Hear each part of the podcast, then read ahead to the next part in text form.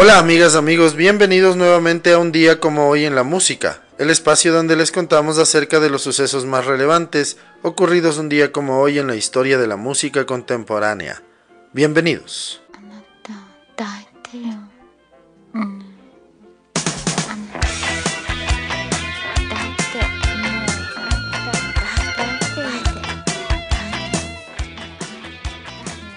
Un día como hoy en el año de 1933 nace en Tokio, Japón, Yoko Ono.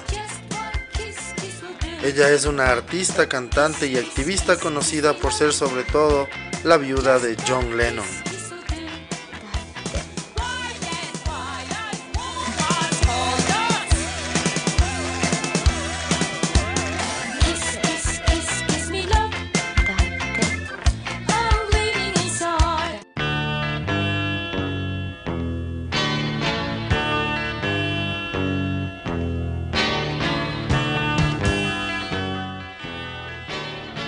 Un día como hoy, en 1934, nace en Galípolis, Ohio, Skip Batin. Él fue un cantante y compositor, miembro de los grupos The Birds, The New Riders of the Purple Sag y los Flying Burrito Brothers. Falleció a los 69 años en Salem, Oregon, el 6 de julio de 2003.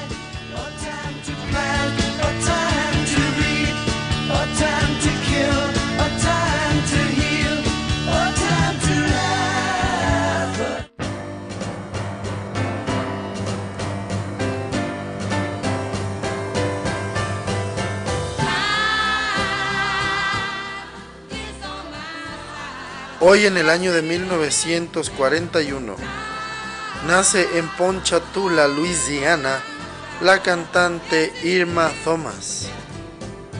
Ella era conocida como la reina de New Orleans.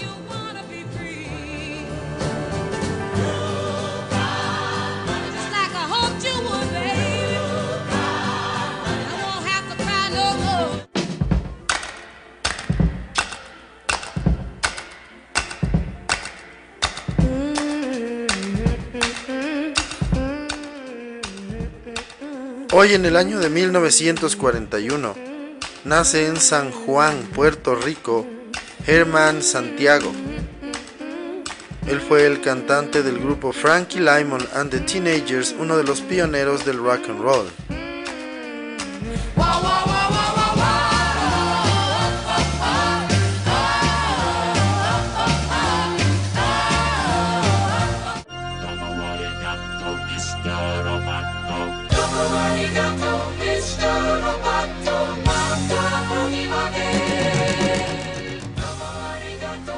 Hoy en el año de 1947 nace en Chicago, Illinois, Dennis DeYoung. Él es el cantante y tecladista del grupo Styx. Es el miembro del grupo que más canciones compuso desde 1970 a 1999.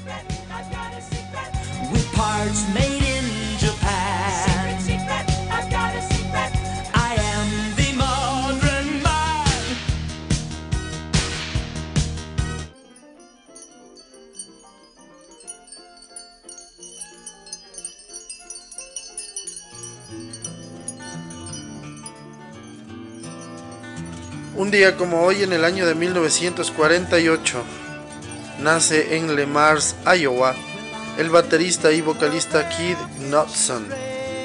Él fue el componente de The Doobie Brothers que más tiempo estuvo en la batería.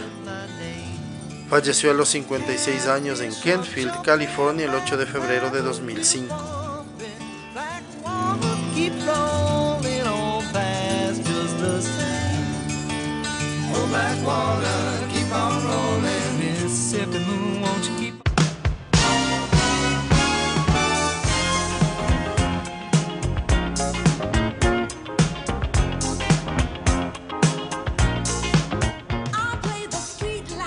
Un día como hoy, en 1952, nace en Macon, Georgia, Randy Crawford considerada la mejor voz técnicamente de la historia. Una cantante de jazz y rhythm and blues con numerosos éxitos en la década de los 80 principalmente.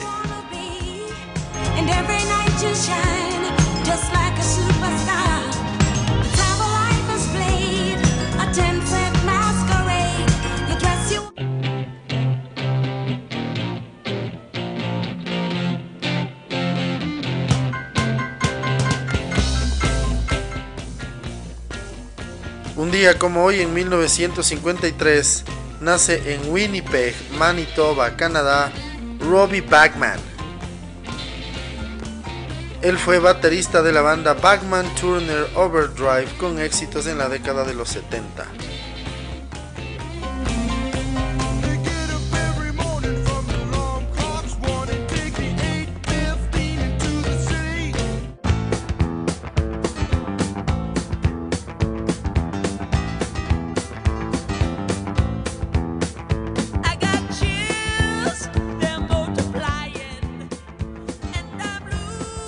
Un día como hoy, en 1954, nace en Inglewood, New Jersey, John Travolta.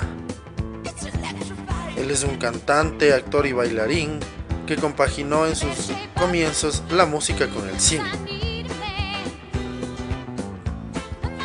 En 1977 se hizo inmensamente famoso por la película Saturday Night Fever y al año siguiente continuó con Grease, dos de las tres bandas sonoras más vendidas de la historia. Su carrera revivió en 1994 con Pulp Fiction. En la música tuvo número uno tanto en los Estados Unidos como en el Reino Unido, vendiendo millones de copias a finales de los 70.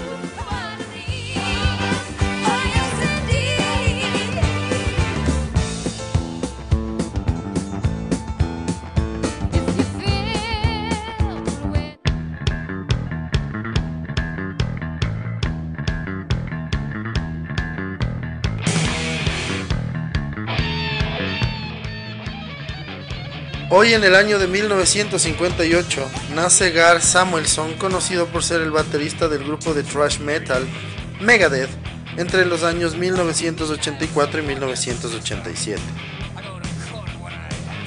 Colaboró en los discos Killing is My Business and Business is Good y Peace Sells, But Who's Buying. En 1987 Gar fue expulsado de la banda por el exceso de drogas que consumía, especialmente heroína.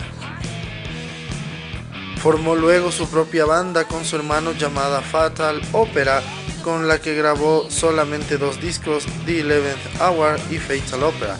Falleció a los 41 años de edad el 22 de julio de 1999 en su hogar de Florida debido a unos problemas derivados de su hígado.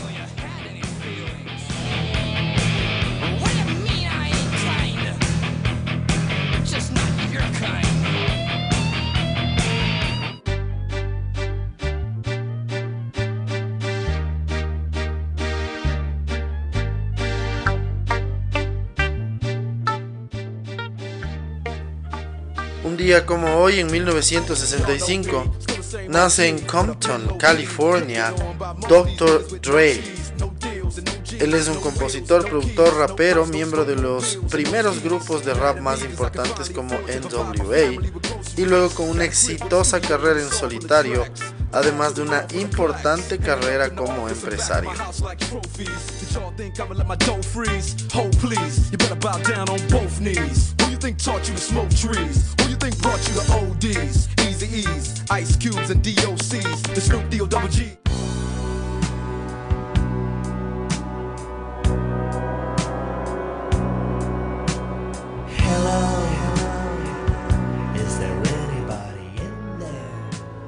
Un día como hoy, en 1968, David Gilmour se incorpora a Pink Floyd como guitarrista tras la salida de Sid Barrett debido al deterioro de su salud mental, dando un giro de 180 grados a lo que sería la carrera musical de Pink Floyd.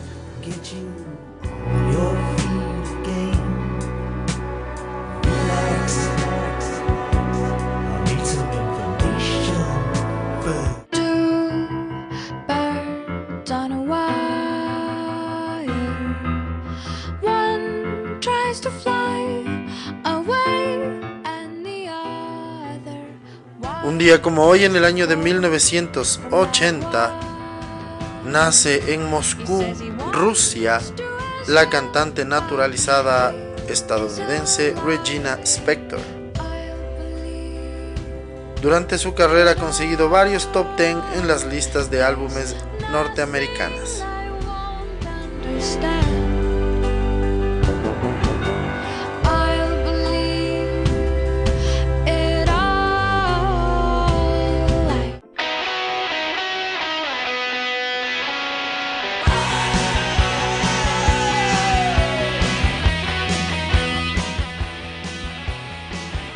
Como hoy, en 1995, fallece a los 35 años producto de una sobredosis en Minneapolis, Minnesota, Bob Stinson.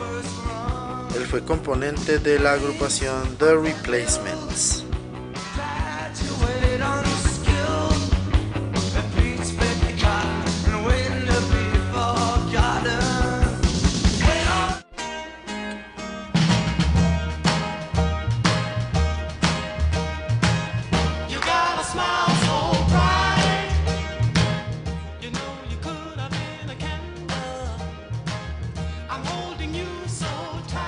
Un día como hoy, en el año 2013, fallece a los 62 años en Baltimore, Maryland, Otis Damon Harris.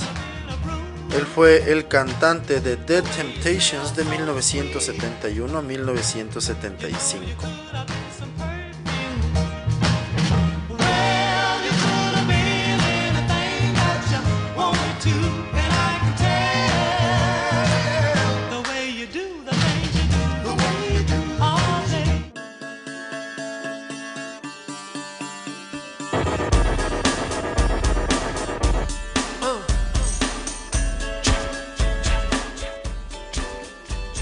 Finalmente, un día como hoy del año 2016, fallece a los 52 años en Nashville, Tennessee, el músico y compositor Paul Gordon.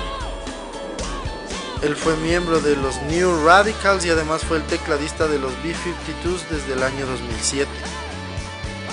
Durante su trayectoria trabajó con artistas como Natasha Bedingfield, Google Dolls, Prince, Jennifer Nettles, Lisa Marie Presley, Charles and Zanetti, Carly Hennessy y Chaka Khan.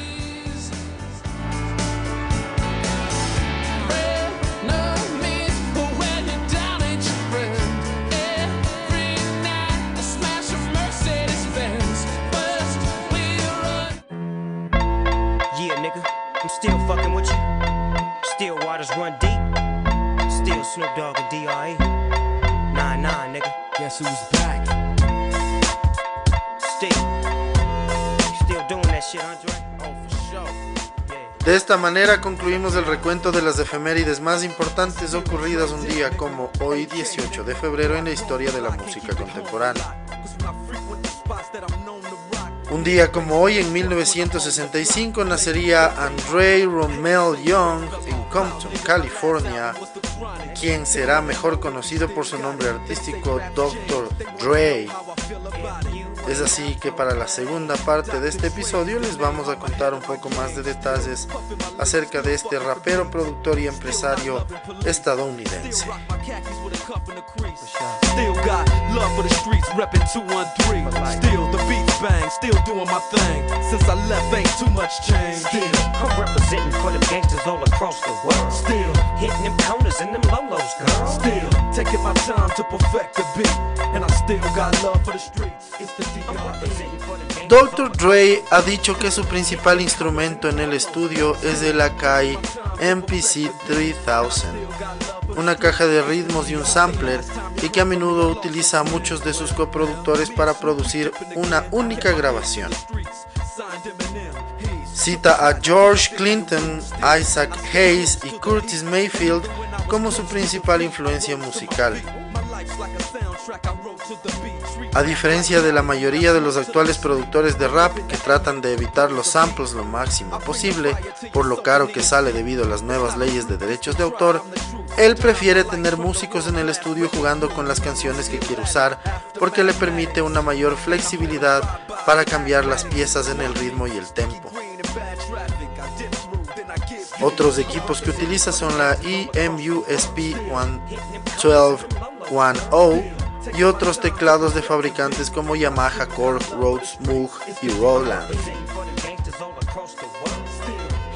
Después de fundar Aftermath Entertainment en 1996, Dr. Dre tomó como coproductor a Mel Mann y su música adquirió su sonido más basada en sintetizadores, utilizando menos muestras vocales. Melman no ha compartido créditos de coproducción con Dr. Dre desde aproximadamente 2002, pero su compañero en Aftermath, el productor Focus, ha acreditado a Melman como un arquitecto clave del sonido del sello. About.com clasificó a Dr. Dre como el segundo mejor productor de todos los tiempos, empatado con Pete Rock en su top 50 hip hop productions. En 1999, Dr. Dre comenzó a trabajar con Mike Elizondo, bajista, guitarrista, tecladista y que también ha producido y escrito. En los últimos años, Elizondo ha trabajado para muchas de las producciones de Dr. Dre. Young también dijo a la revista Scratch en una entrevista de 2004 que ha estado estudiando piano y teoría musical formal. En la misma entrevista declaró que ha colaborado con el famoso compositor que falleció recientemente, Burt Bacharach, enviándole ritmos y espera hacer una canción con él en el futuro, o esperaba porque ya no se dio. Durante años, la palabra de otros colaboradores ha surgido. Durante su permanencia en Death Row Records, se alegó que el hermanastro de Dr. Dre, Warren G y el miembro de The Dog Pound, Des, han hecho muchas contribuciones sin acreditación a las canciones de, en su álbum de solista The Chronic. Se sabe que Scott Storch, quien desde entonces ha pasado a convertirse en un productor exitoso por derecho propio, ha contribuido el segundo álbum de Dr. Dre 2001. Storch está acreditado como compositor de varias canciones y tocó los teclados en varios temas. Mike Elizondo, al hablar de su trabajo con Dr. Dre, describe su proceso de grabación como un esfuerzo de colaboración entre varios músicos. En 2004 afirmaba a la revista Songwriter Universe que había escrito los fundamentos de la exitosa canción de Eminem The Real Slim Shady. Declaró, yo inicialmente jugaba con una línea de bajo en la canción y Dr. Dre, Tommy Cluster Jr. y yo construimos la pista de allí. Eminem escuchó la pista y escribió el rap a la misma.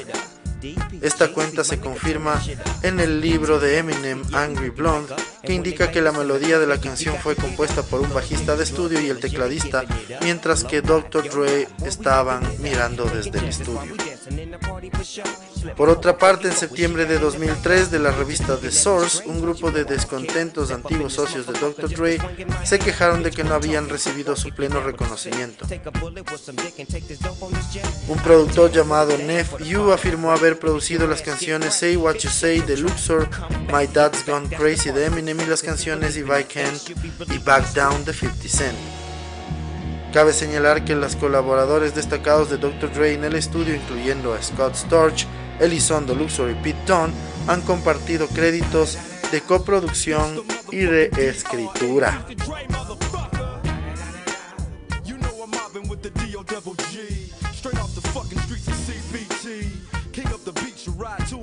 En febrero de 2007 se anunció que Dr. Dre producía comedias oscuras y películas de terror para New Line Cinema, propiedad de la compañía Crucial Films, junto con su antiguo director de videos Philip Adwell.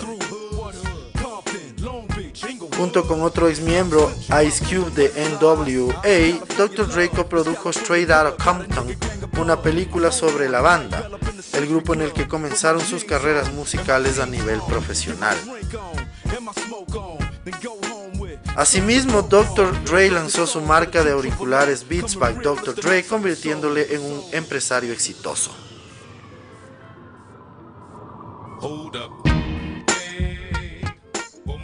Y así concluimos un nuevo episodio de un día como hoy en la música.